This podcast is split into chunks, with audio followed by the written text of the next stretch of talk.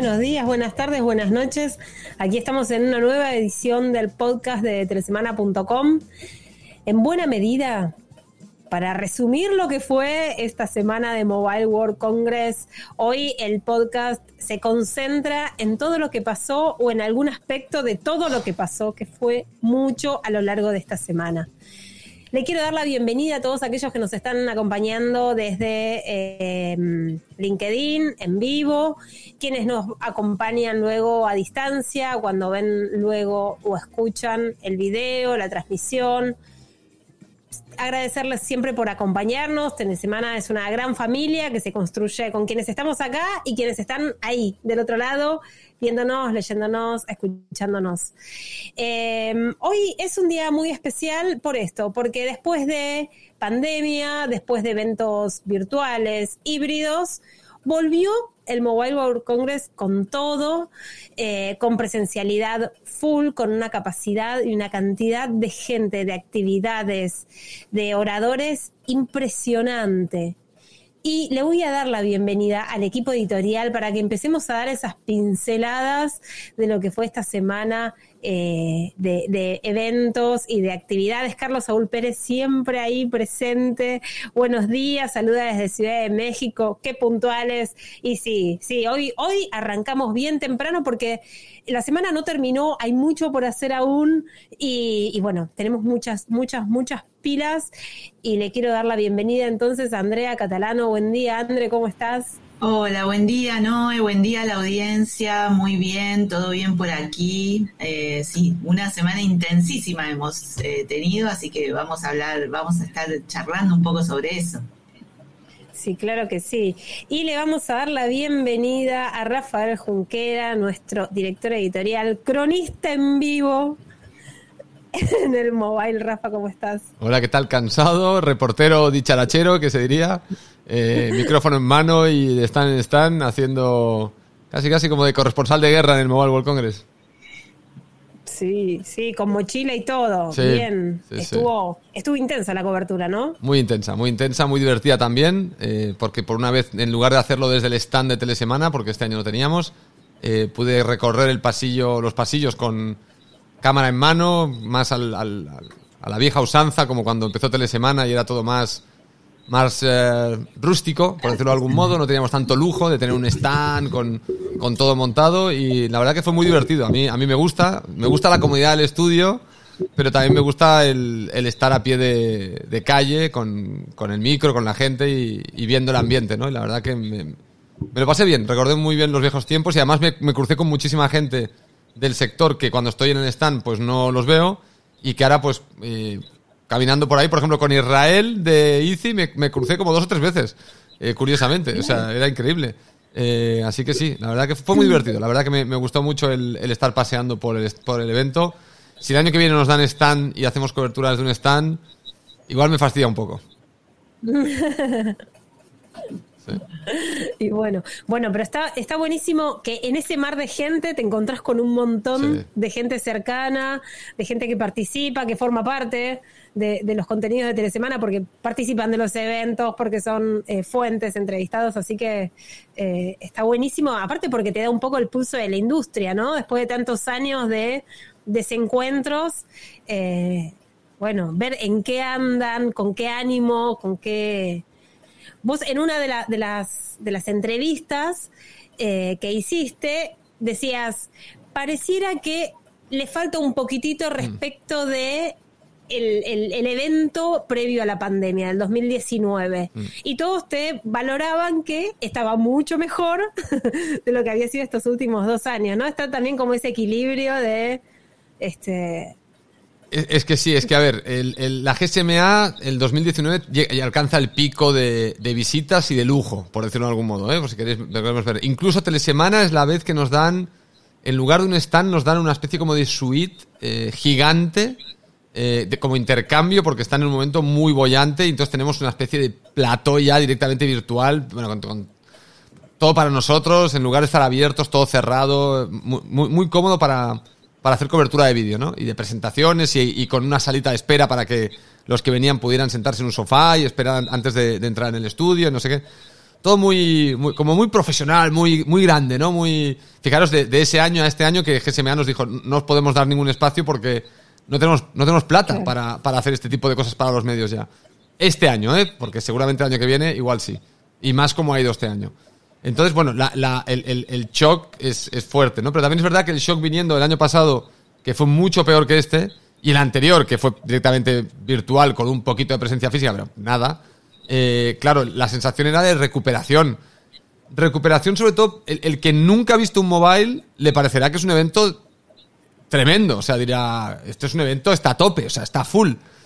Y porque parecía que estaba full, pero los que veníamos del 2019 y 2018, donde había habido mucha pomposidad, y se notan detalles, ¿no? Pero que esto no es culpa de la GSMA, la GSMA tiene que recuperar mucha plata de, de lo que le ha pasado estos últimos años, tuvieron que pedir crédito, han tenido que compensar a muchas empresas por, claro. por la cancelación del 2020. Eh, entonces, bueno, este año dicen que es el año en donde se, por fin se recupera. Pasa este y el que viene, supuestamente financieramente hablando, la GSMA recuperaría lo que sería el mobile tradicional. No sabemos si lo llevarán al nivel de 2019, pero yo creo que estaremos muy cerquita. ¿eh? Eh, se notan detallitos, eh, detalles del diseño de las zonas intermedias, ¿no? Los pasillos entre un pabellón y otro, que años anteriores estaban decoradísimas, recargadas con tecnología y con paneles y con cosas y tal, y ahora había unos foquitos en el suelo de luz enfocando a la pared, algún proyector aquí y allá, y notabas una cierta claro. como austeridad, me parecía que estabas en casi casi en la boca del metro o en, o en el pasillo del metro entre, entre, entre vías, ¿no? No como lo otro que era todo Claro. Casi mirando así como, hola, que han puesto aquí, mira, mira este panel, mira esta pantalla, mira este no sé qué, mira esta cosita, mira este no sé cuál. Eh, grafiteros habían invitado un año, unas, había unas paredes con, graf, con, con, tíos pintando graffiti ahí en vivo y tal. Bueno, era, era todo muy, muy showman, ¿no? Muy, muy de show pomposo. Ahora no, eso no estaba, pero todo lo demás, lo que son los grandes stands, eh, la afluencia, todo lo demás, eh, dificultad para ir al baño porque hay, una, hay unas colas para entrar al baño, o sea, eh, tienes, que, tienes que planear eh, antes de ir a, a, al baño, tienes que planearlo con dos horas de antelación, porque si, si vas wow. cuando estás a punto de que estás explotando, te puedes encontrar que vas a explotar antes de... Una situación. Sí, claro. sí, sí, sí. Así que, sobre todo el martes y el miércoles, que son los días fuertes, eh, yo no me acordaba. Iba, hubo un momento que apuré, con, con, iba, íbamos grabando las entrevistas, fui apurando, apurando, bebiendo agua, café, apurando, apurando. Y de repente entró en el baño una cola de tíos y digo, ostras, me voy al siguiente una cola y salgo y, le, y venía Lidia conmigo y me dice, ¿qué haces saliendo tan rápido? Le digo, no, no, hay, una, hay tal cola que no me veo capaz de esperar. O sea, busquemos otro, otro pabellón o otro sitio porque si no... O sea, que sí que había una, una, afluencia que ya te... Bueno, para comer tampoco os cuento, no, no, no comimos nada. Eh, yo he perdido dos kilos de peso. Eh, claro. No se come nada, porque es que hay tantas colas y, y ya desistes, desistirás la toalla. Dices, se acabó. No, no, no se puede. Eh, pero bueno, al margen de estos detalles, eh, el evento para mí está muy cerca de ser lo que. Para mí, ya, ya, está. O sea, el año que viene tiene que ser igual que siempre. Y, y, además se notaba también una energía muy humana, porque todo el mundo se estaba reencontrando. Claro. Y esto sí que se notaba muchísimo en los abrazos, en, en, en, en las ganas de toque. La gente te, tenía ganas de. A mí me hicieron gestos que. que, que no voy a decir nombres para, para no comprometerles, pero gente del sector que me estaba yendo, uno me dijo, uno que es, voy a considerar amigo, pero bueno, me, me, iba del stand, me voy, me mira y me dice, Rafa, Rafa, Rafa. Me dice, te quiero, un hombre, ¿eh? y, me, y, me, hace así. Nos habíamos abrazado y tal, ya habíamos hablado, habíamos estado riendo durante media hora y hablando y no sé qué, y, y me voy, Rafa, Rafa, Rafa, te quiero, y me hace así. Y, y, digo, y digo, ¿te has vuelto loco? Afloja un poco con el cariño, tampoco tanto. Así que sí, sí, hubo, encuentros emotivos de gente que no veía desde hacía 4 o 5 años. Eh, así que sí, sí. Fue, fue muy. Entre todo el packaging del mobile, fue para mí un top 3 de, de los 17 mobiles en los que he participado. Eh, un top, top 3 fácilmente. Bien, sí. bien. Y antes de hablar también de los temas específicos, hay un aspecto que quizás tenga que ver con esto, ¿no? Con, con la cuestión humana del sector. Porque en buena medida, todos los contenidos, todas las ponencias, o casi todas, hablaron de la necesidad de trabajar en conjunto, trabajar en equipo, generar colaboraciones es como que el sector encontró una faceta humana y la necesidad de tender lazos que yo no había visto hasta el momento tan, tan claro. Hablan de metaverso y hablan de trabajo colaborativo. Hablan de Open Run, trabajo colaborativo. Y así.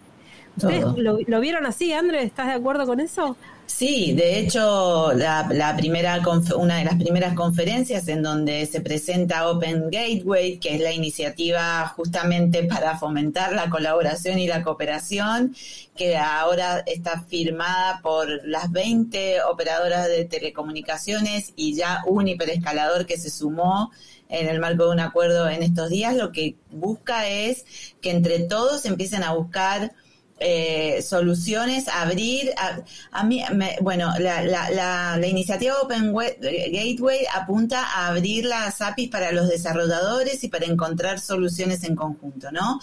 A mí esto me hizo recordar cuando fue la explosión de la telefonía móvil, cuando, eh, en el momento en que cada operador empezó a tener su tienda en el móvil que abrieron todas las, las APIs de, sus propias eh, em, operadoras y demás para crear las aplicaciones para, mm. para sus tiendas, me recordó ese momento. Eh, con una diferencia que el, sector de aquel momento a este es eh, mucho más grande, más importante, todo lo que sucede es mucho más transversal a, la actividad socioeconómica del planeta eh, y, lo sentí un poco como eso, que es, nos abrimos para que todos empecemos a trabajar de nuevo de una manera diferente y encontrar soluciones. Y bueno, eh, se notó en muchas, en muchos, si no en todas las, las conversaciones que tuvo Rafa con em, empresas de todo tipo, donde, donde ah, hubo, ahora no me voy a acordar quién, pero decían, la, uno dijo, la conectividad es el oxígeno de la sociedad digital, em, y otro eh, planteó que el modelo de la industria es eh, el aplicar la tecnología al negocio que está necesitándola. Porque lo venimos diciendo, a ver, nos, nos sorprendemos de cosas de las que la industria viene hablando hace un montón. Mm. claro. Eh, y, y, la pregunta es esta, ¿por qué nos está sorprendiendo? Porque tal vez hasta ahora ese discurso era tomado como propio para mi quintita por parte de cada empresa. Y ahora el trabajo va a tener que ser mucho más mancomunado, que es una palabra hermosa, pero que, y que, pero que necesita hacerse carne digital, digamos, para que esto cuele en todos los que hacen las necesidades de las empresas y se traduzca Em, eh, en beneficios para aquellas que tienen que avanzar hacia una transformación digital y esto en última instancia termina impactando, o sea, siempre digo, la, es la sociedad la que termina quedando eh, es, eh, impactada por todo esto que sucede, porque si las empresas se digitalizan y eso les permite desarrollarse y generar eh, nuevas cosas, se va a necesitar personas para que formen parte de eso. Entonces, bueno, lo, lo, vi, lo vi muy planteado desde entrada esta cuestión, más allá de que salieron los viejos temas de siempre que después los podemos abordar también. Sí, con, esto que dice André de la cooperación, a ver, es que si lees algunos libros de, por ejemplo, el, libro, ¿cómo se llama de este señor? El, eh, Sapiens, no sé si habéis leído el libro de Sapiens. Sapiens, sí. sí eh, el de eh, Harari. Ese, sí, los nombres hoy. bueno, en, ese libro se habla mucho de la cooperación humana, ¿no? Al final, el, Sapiens no es solo, o el Homo Sapiens, no es solo que hayamos llegado donde llegamos porque tenemos un cerebro superior al, del resto de animales en cuanto a cómputo, sino sobre todo porque hemos sido capaces de coordinar nuestra capacidad de cómputo para bienes comunes alrededor de cuentos inventados. nos hemos inventado que somos todos de una misma tribu y que al ser de esta misma tribu pues somos diferentes a los demás y entonces eso nos ha creado un objetivo y con ese objetivo hemos decidido que vamos a hacer no sé qué y nos hemos puesto todos a trabajar en pos de ese objetivo sin pensar en, en la parte individual, sino en la parte más colectiva. Y esto es lo que ha hecho al final que, seamos una, bueno, pues que ahora seamos 8.000 millones de personas en el planeta y sigamos, pues, bueno, pues, pues cooperando y en la cooperación es donde realmente brillamos el, Homo sapiens, ¿no? Y es donde también nos cepillamos, según este libro, al resto de, razas humanas que había en, un momento dado que compartían espacio. Lo que pasa es que la única que tenía esta capacidad de contarse cuentos que fomentan la cooperación, estos objetivos comunes, era el Homo sapiens. El resto de los neandertales y los hombre triplodocus, no sé cómo se llaman, no me acuerdo los nombres, esto se ve que les costaba más ser cooperativos, ser más, más asociativos, ¿no? Entonces, en este aspecto sí que es verdad que también, claro, se puede, además de los, en este mobile se ha juntado que la industria está empezando a cooperar más y a crear soluciones más eh, transversales en lugar de horizontales, en lugar de estar en silos, nos estamos mezclando más todos de forma horizontal, con, como hacía mucho tiempo que la gente no se veía en persona, la sensación humana de acercamiento era muy potente. Entonces, claro, al final te das cuenta de cómo el ser humano en contacto con otro ser humano empatiza mejor y coopera mejor. Por más que la virtualidad haya sido muy útil, eh, al final el encuentro físico también es, es muy necesario. Entonces yo creo que se mezclaban entre los anuncios de cooperación y que nos estábamos juntando después de tanto tiempo, había como una sensación, una, una, energía muy, muy positiva hacia un objetivo común de todo el sector, ¿no? No de yo en mi parcela, sino todos juntos a empujar esto para arriba. Y luego con, con mensajes, eh, tú decías, André, que creo que era el, orador de Oracle, que dijo algo que a veces nos olvidamos y que hacíamos la referencia a la película de Jerry Maguire, de Show Me the Money, que decíamos, claro, no, es cuestión de, para conseguir el dinero, la gente que ha conseguido realmente riqueza, no ha buscado el dinero, ha buscado otra cosa que le ha derivado al dinero. Eh, y esto es lo que decía un poco el, tanto hablar de monetización, no hablemos de monetización, hablemos de resoluciones, de resolver. Resolvamos y el dinero aparecerá. Eh, y esto es lo mismo que en la película decía Jerry Maguire al jugador que le dice que le enseñe el dinero, ¿no? Al jugador de fútbol americano. Y Jerry, el, Tom Cruise le dice, no, no, tú juega bien y yo te enseñaré el dinero. O sea, el dinero no viene porque tú me pidas que te enseñe el dinero. Tú juega bien, haz, juega con pasión, dalo todo con, con, amor al deporte y el dinero te llegará. Eh, entonces, bueno, esta frase que fue, de hecho, a mí me gustó mucho cuando este hombre la comentó porque pensé, es verdad, hablamos de monetización y, es un error posiblemente poner la palabra monetización al lado de 5G. Habría que encontrar la palabra de ¿qué podemos resolver con la 5G? ¿Qué problemas tenemos hoy que la 5G puede resolver? ¿Sabemos cuáles son? O sea, ¿sabemos que resuelve la 5G? No. Busquemos eso entonces. No busquemos el dinero, busquemos eso. Cuando encontremos eso, aparecerá el dinero. Así que sí, esa parte, esa parte fue muy interesante. Así que a ver si entre semana a nivel editorial empezamos a cambiar el chip de la palabra, no nos dejamos llevar por el marketing de Uh, monetizing 5G, que todo el mundo está con la monetización 5G. Eh, no, resolvamos problemas para. O sea, que la 5G resuelva problemas, no, no que monetice. Resolvamos problemas y seguramente eso nos ayudará mejor a encontrar el dinero. Sí, bueno, vos hablabas de marketing. Eh, hubieron también anuncios de marketing. Hubieron anuncios ¿Ah, de Nokia cambió su ah, imagen mm. por completo. Eh, hubieron em, si les parece, hagamos como un, salpicado de algunas de las cositas que estuvimos cubriendo. Tenemos que Nokia cambió su imagen por completo para... Y, un poco como lo, ilustramos con un camaleón porque lo mm. cambia los colores, la paleta en función de lo que quiera comunicar. Y esa es una transformación grande en 60 años de un logo estático. Eh, es muy interesante que ese cambio haya eh, sucedido. Huawei hizo también una cantidad de anuncios eh, y lanzamientos que está presentado en el, en el portal de telesemana.com la nota y habla de el 5.5G. A mí me encanta cuando empiezan como estas estos atajos, ¿no? A la tecnología siguiente, bueno. Y siempre, obviamente, habla de la, de la facilitación de la gestión de las redes. Eh, Telstra pateó el tablero y propone abandonar la tutela absoluta de la red, que me pareció fascinante. Abandonar Porque plan abandonar la tutela absoluta de la red, olvidarse que hay que tener el control en tu end. Ah, esto no lo vi. interesante. Eh, sí, sí. Y también ella, eh, Vicky Brady, habla de la importancia de la, del trabajo colaborativo. Y quizás esa forma de, pensar un cambio de paradigma, que cambio de paradigma también estuvo muy presente, eh, le permita entonces a la industria encontrar esos negocios que muchas otras oportunidades vieron pasar por el costado, ¿no? Entonces hace como ese llamado de atención, no habla de monetización, pero habla de guarda, porque quizás cuidando la quintita que venimos cuidando, se nos pasan todos los, negocios por el costado. eh, es muy interesante también porque la, el evento permite ver como esas miradas, ¿no?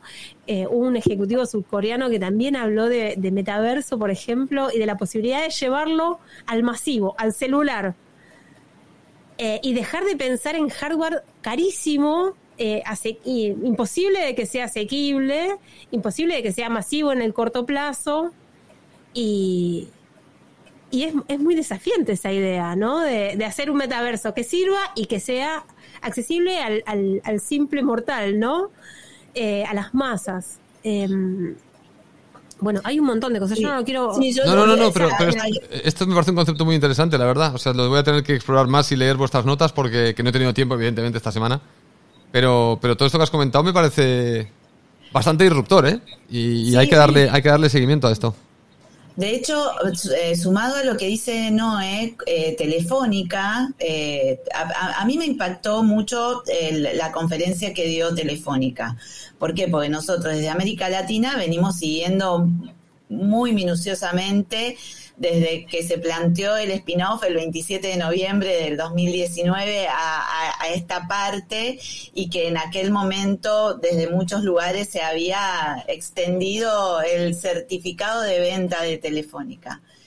Y, ahora, en una de las conferencias, Andrea Folgueiras, que es la CTO de, de Telefónica, también plantea cambiar el chip mental. Eh, dice que eh, en el marco de todas las alianzas estratégicas que ellos han desarrollado en este año, en estos años en, América, desprendiéndose de espectro en México para eh, montarse sobre la red de ATT. El proyecto que eh, lo mencionan siempre cada vez que tienen oportunidad de Internet para Todos en Perú, con el BID, la CAF y Meta, la ex Facebook y eh, el, gran, el gran eh, ejemplo que ha sido la asociación con KKR para crear OnNet Fibra en Chile y Colombia, que eso ha quedado muy patente en el balance, en el último balance de la compañía, que le, le ha dado réditos en este primer tramo, por, por ejemplo, eh, más, otros acuerdos que, que también se, han que se están desarrollando en la Argentina para desplegar más rápidamente fibra óptica. Ella dice, la tecnología está, pero lo que más costó puertas adentro fue cambiar la mentalidad de las personas para empezar a pensar de otro modo cómo acelerar los despliegues y cómo llegar a más gente. Y en un momento de la conversación dijo, eh, llegábamos a un país con esta, con esta propuesta para encarar esta situación, se implementa y cuando tuvimos que llegar a otro país, más allá de que ya estaba trazado el camino en otro, las dudas volvían a estar, la resistencia volvía a estar.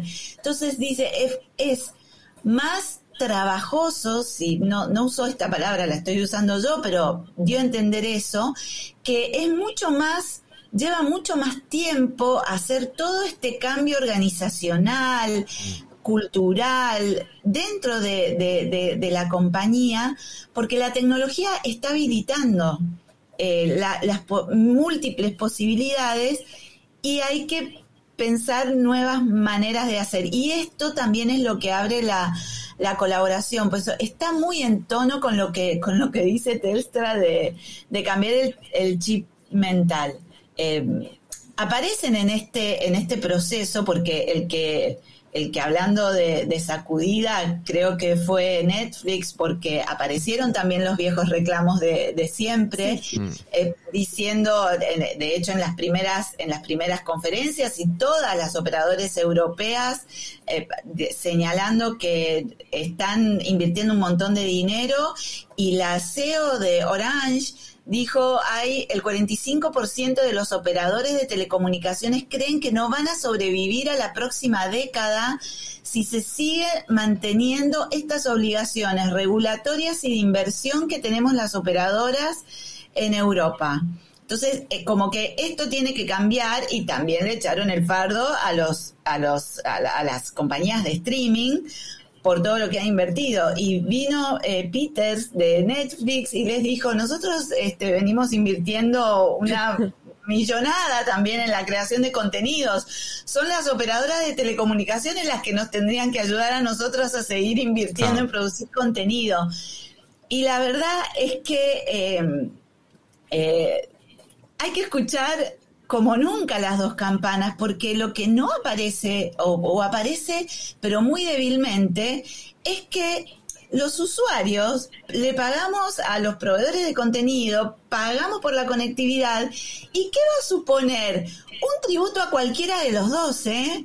Que, que, las telcos reciban una paga de parte de las proveedoras de contenido o al revés.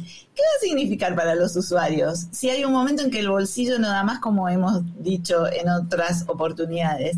Entonces me parece que eh, la discusión es muy interesante y justamente el comisionado de la Unión Europea fue el que dijo, bueno, acá no estamos, no queremos llegar a una solución de esto o esto. Necesitamos poner las dos eh, posturas eh, sobre la mesa y ver a qué ecuación llegamos me parece que de parte de un regulador es, bastante interesante porque en los últimos, el último mes, la Comisión Europea ha dado muestras de que tiene que hacer cosas para facilitar ciertos caminos a las operadoras para los despliegues de red. Bueno, eh, eh, entre Open Gateway, este, estas cuestiones de cambiar el chip mental, eh, todo el advenimiento de Open RAN y demás, este, se me parece que se van planteando nuevos espacios de discusión en la industria. Mm. Sí. Sí, absolutamente. También hubieron, hubo lugar para las industrias verticales, para ver qué es lo que está pasando en las implementaciones verticales, eh, mucho sobre salud, eh, mucho sobre educación, que es muy interesante porque esa idea de que 5G iba a impulsar todo, todos estos o, que iba a ser como la llave para el desarrollo de los distintos sectores verticales, estuvo también plasmado y me gustaría destacar algo muy cortito. La ITU puso muy en valor la experiencia de conectividad escolar de Brasil y cómo armaron la estrategia del EACE, de esa entidad que se encargaba de administrar los fondos que surgieron de la licitación de 5G como obligaciones para, el despliegue de conectividad escolar y para garantizar eso, que es muy destacable porque hay iniciativas que, que sirven como ejemplo. Mm. Y Brasil fue un caso, no solo de la licitación, sino de qué herramientas se articularon para que la conectividad llegue a todos. Carlos, bueno, nos había saludado Guillermo Jorlandan desde Buenos Aires, muy buen día, y también hubo mucho sobre inteligencia artificial. Yo lo leo a Guillermo y pienso en inteligencia artificial y también estuvo mm. presente en, todos lados. Todo, en todos lados. Eh, Carlos Saúl Pérez nos pregunta, ¿cómo vieron la relación entre los proveedores de RAN tradicional, distribuida, cloud, virtualizados, y los de ORAN? Los de Fairshare eh, ya los respondieron. Rafa, ¿le quieres responder a Carlos Saúl? Sí, le respondo. Eh, pues mira, Carlos, lo del tema de mm, el RAN tradicional y, ORAN depende a quién le preguntes.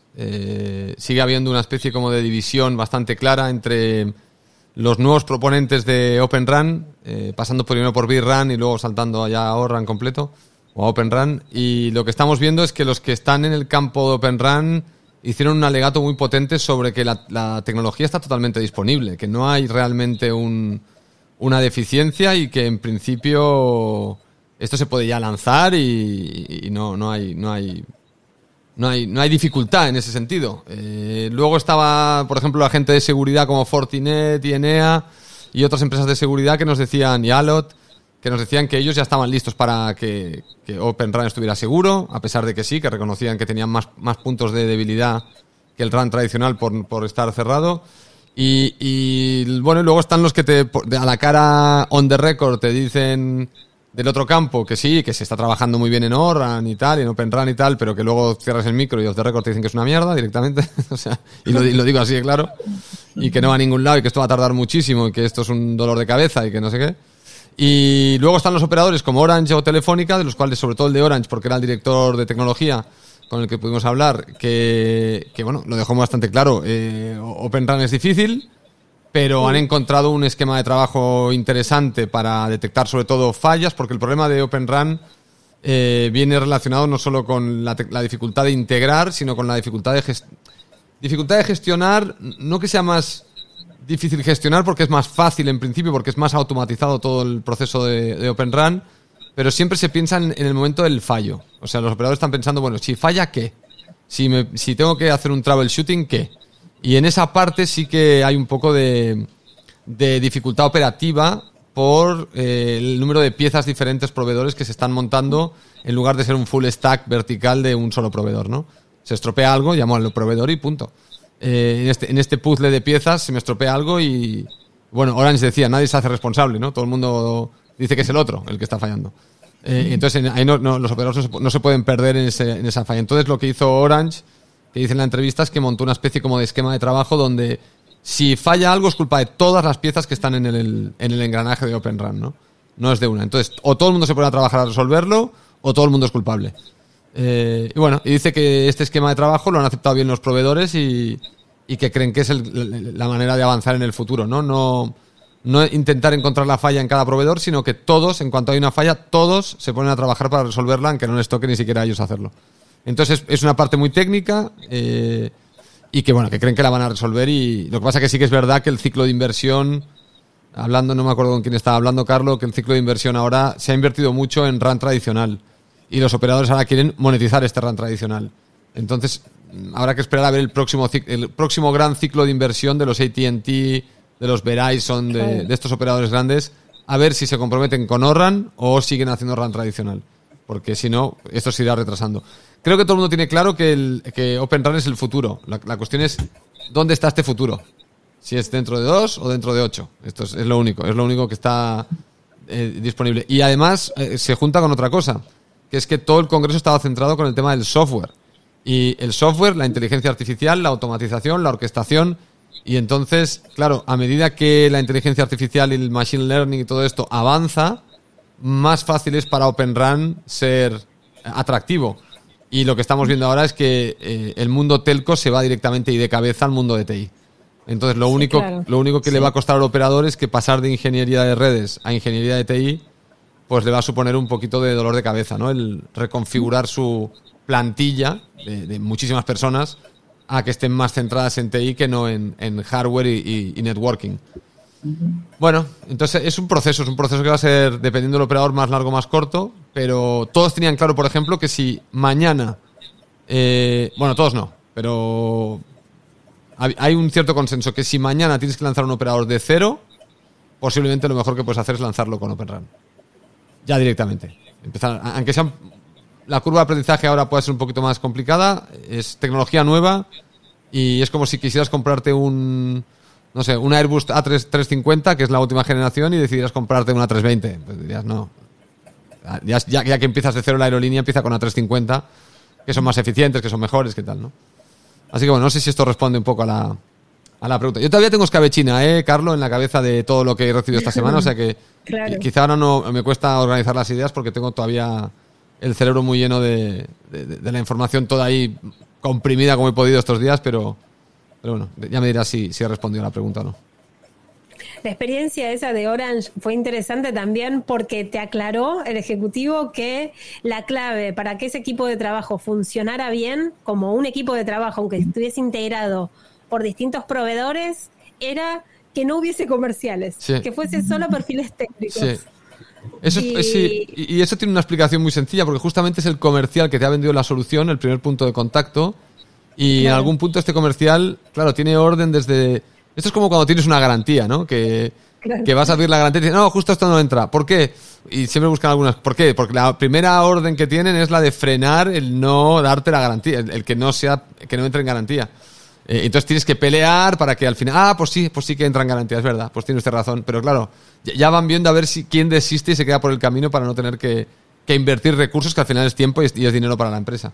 Entonces, efectivamente, ahí el de Orange dijo menos, menos comerciales y más técnicos que quieran realmente, porque los técnicos que son más freaks de la resolución de problemas en cuanto les tiras el reto. Oye, que esto está fallando, igual dicen, ¡ostras! Un reto, ¿sabes? Y se, ponen todos a trabajar a, a sacarlo. Así que bueno, sí, fue, fue interesante. Patricio Moya Rojas dice, gracias por darnos esta visión del mobile. No he asistido ni visto más noticias que las de ustedes. Bueno, seguimos publicando hoy un montón de contenido, así que eh, bienvenido a la lectura. Carlos Saúl Pérez, eh, te agradece. Excelente, gracias. Muy buenos comentarios, muy interesante. Sí, Carlos, ya intentaremos, intentaremos organizar mejor las ideas y, todo, porque ahora, ahora justamente Andrea estaba comentando cosas que habían dicho algunas de las personas que he entrevistado y yo, yo personalmente en el Congreso y decía, esto, esto me lo han dicho a mí a la cara, si no me acuerdo. Espero que no me pregunte quién ha dicho esto porque no me acuerdo.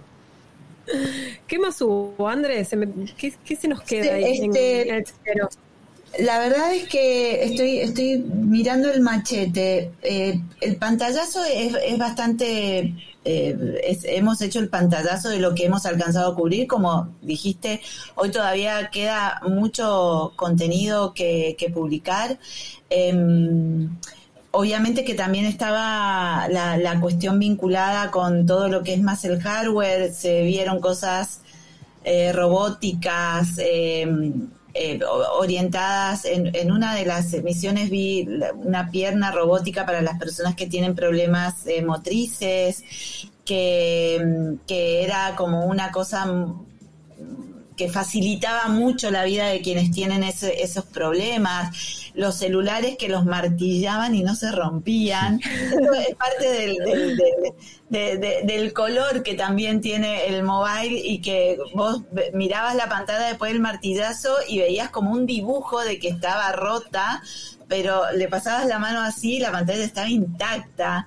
Em, eh, eh, también robots que vi algunas imágenes así muy, muy en, el medio de, ir viendo qué es lo que está pasando, de qué están hablando y demás, eh, de lo que me hacía acordar a Black Mirror, porque estaban mm. eh, los perros eh, guardianes, este, que también mostrándolos con, con, no sé, más autonomía. Qué buena serie esa, ¿eh? Por cierto. Sí, sí, qué miedo. así que el, el, tema eh, de, los viejos temas de la industria han convivido con, las cuestiones eh, más nuevas. Los eh, gobiernos también estuvieron interiorizándose sobre, sobre muchas cosas, involucrándose en cuestiones que tienen que ver básicamente con cerrar la, la brecha digital, que eh, de hecho, escuchando a, una representante de la OCDE, decía, bueno, el tema de la brecha digital es global con un par de excepciones, Japón y Corea. Entonces, mm. es un tema en el que hay que trabajar entre todos y, cómo hacer jugar a, todas las tecnologías. Yo sé que han estado también eh, pasando muchas cosas vinculadas con lo satelital, pero realmente no, no, lo, no lo he podido ver. Eh, y que también muchas empresas aprovecharon el escenario para eh, hacer ver que son la internet más rápida de un país o la este, operadora móvil con más alta velocidad de descarga. Han aprovechado muchos también para hacer marketing con este tipo de cosas.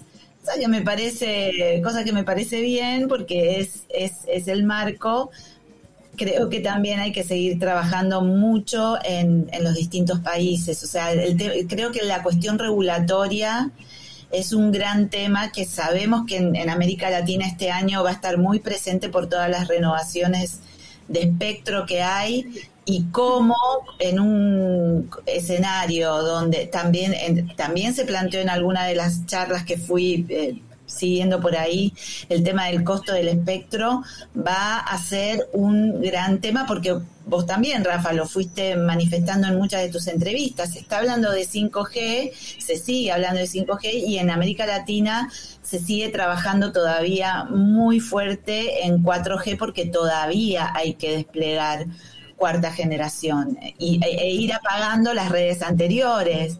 Entonces, creo que se abre un, espacio de, discusión, esta cuestión más humana. yo, quiero ser positiva porque venimos de una semana fuerte en algunas instancias, entonces quiero creer en un punto en, en que en que si hay, hay casos eh, de empresas donde han logrado eh, eh, llevar adelante un cambio cultural y de a poco se van viendo resultados que todavía no los estamos viendo en el largo plazo, por supuesto, porque es reciente. Bueno, evidentemente hay espacio para que se busquen los intereses comunes y la tecnología puede ir apalancando la búsqueda del interés común. Eh, esto es, eh, lo, has dicho Rafa, eh, parafraseando a Harari, o sea, tenemos la capacidad de colaborar y de trabajar en conjunto. Nos está costando mucho, el mundo está muy complicado.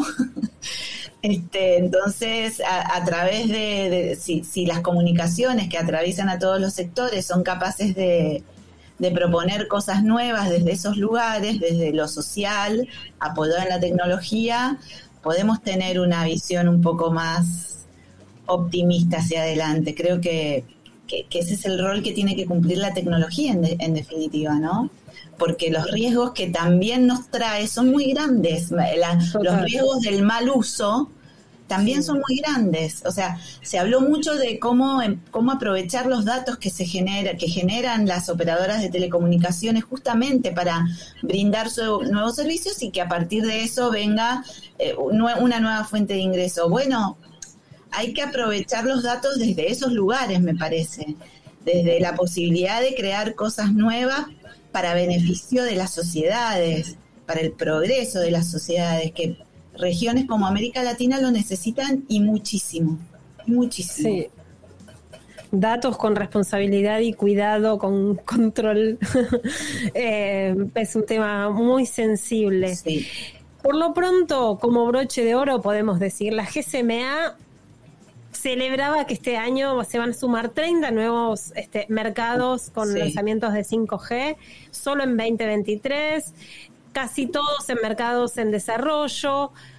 Bueno, hay mucho por hacer, hay mucho por construir, por imaginar, por crear. Es una invitación para todos. Podemos seguir hablando 43 minutos más y otros 43. Pero lo vamos a ir dejando acá porque ya suena la musiquita. Es viernes y Rafa tiene que seguir haciendo notas. Rafa se va a dormir.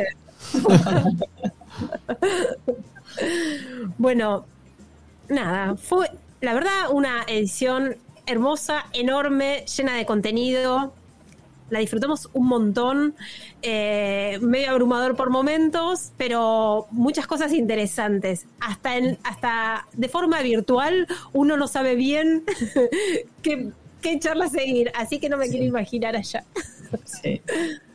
André, que tengas un gran fin de semana. Bueno, muchas gracias Noé, muchas gracias al equipo, muchas gracias a la audiencia por acompañarnos.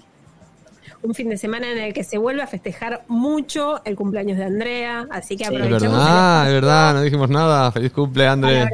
Fue el miércoles. no, ayer, el jueves, el jueves, ayer. Sí, que no sé qué, no sé si es miércoles, jueves. Ya. Ayer, ayer, ayer, ayer, ayer. muy bien, muy bien, me encantan los cumpleaños. Rafa, descansa. Muchas gracias. Y de, paso también felicitar hoy a Juan Jiménez, el director de marketing, que hoy, hoy es su cumple. Hoy es su cumple. Claro, Juan, claro. El chiquitín cumple 44. le joderá que diga la edad, pero lo tenía que hacer. No importa, no importa. Lo, importante es tener muchos cumpleaños y poder festejar mucho y brindar mucho, porque nos sobran los motivos, como dice algún cantante por allí. Bueno, muchas gracias a todos los que nos acompañaron hoy en, esta transmisión, que nos van a seguir acompañando en el transcurso de la semana. Nosotros hoy vamos a dar por terminado este podcast, pero obviamente nos encontramos el martes en una charla de café, los viernes en el podcast y estamos subiendo contenidos permanentemente, así que nada, acá estamos. Hasta la semana que viene.